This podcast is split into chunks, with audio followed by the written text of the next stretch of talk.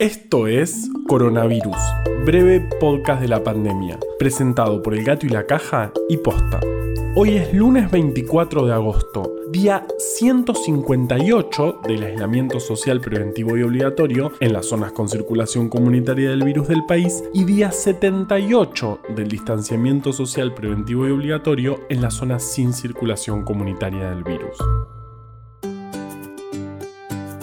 Tengo mosquitas en la cocina, de esas negras chiquititas que te revolotean por la mesada y la fruta. Vi muchos testimonios al principio de la cuarentena y yo pensé que había zafado, pero ahora tengo y no es nada fácil sacarlas. Creo que las odio. Y no debería, porque soy biólogo y esas mosquitas son uno de los organismos que más datos aportó a la biología. Hace mucho, mucho, mucho tiempo, o sea en abril, cuando teníamos un promedio de 100 casos por día, ¿se acuerdan? Con 79 casos nuevos, Argentina tiene 1100... Les contamos de los cronotipos, eso que diferencia si somos seres más diurnos o nocturnos. Bueno, los ensayos para entender eso se hicieron en estas moscas.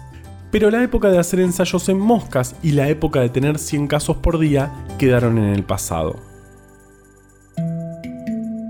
El viernes se confirmaron 8.159 casos nuevos, el sábado 7.759 y ayer 5.352. Como siempre te contamos, los fines de semana suelen cargarse menos casos y en particular ayer estuvo caído el sistema de cargas. Por eso, es mejor tener en cuenta el promedio semanal, que hoy está en 6.034 casos por día. Se sigue viendo un crecimiento en otras jurisdicciones y un amesetamiento de casos, aunque en niveles muy altos, en el AMBA, donde estaba concentrado el problema al principio. Por ejemplo, de los casos confirmados ayer, el 71,9% son del AMBA cuando era común que este valor rondara el 90%. Entre esas jurisdicciones con crecimiento de casos se encuentran Jujuy y General Roca, en Río Negro, que son en este momento los lugares con más tensión en el sistema de salud del país. En esos departamentos y en otros donde también se vio un aumento fuerte de casos, como en San Juan, se volvió un aislamiento más estricto. En terapia intensiva con diagnóstico confirmado hay 1.922 personas, 90 más que el viernes y también, lógicamente, están aumentando los casos de esta situación fuera del AMBA.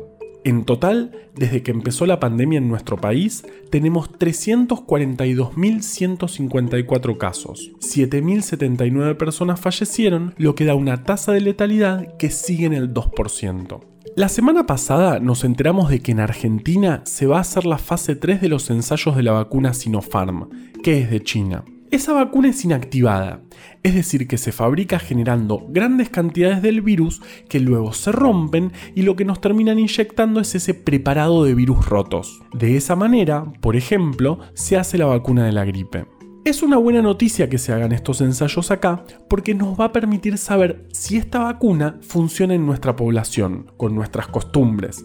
Y si funcionara, tendríamos acceso prioritario a la vacuna, porque como sabemos, una vez que se demuestra que la vacuna funciona, viene la parte de producirla en masa y distribuirla, que no es nada trivial.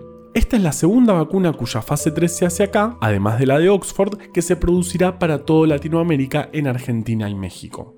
Ahora vamos con Vale.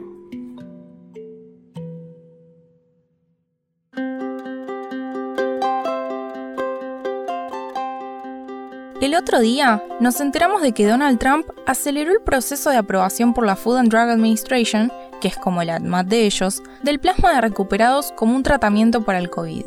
A partir de esta aprobación, podemos confundirnos y pensar que este ya es un tratamiento seguro y efectivo para la enfermedad. Pero lo cierto es que todavía no están los resultados de los estudios que evalúan este procedimiento.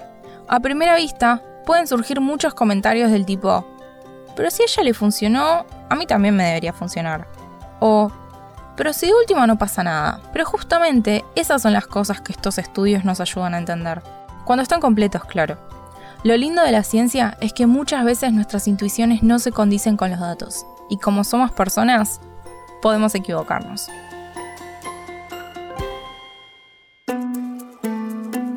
Bueno, encontré una forma de liberarme de las mosquitas, la trampa con vinagre de manzana.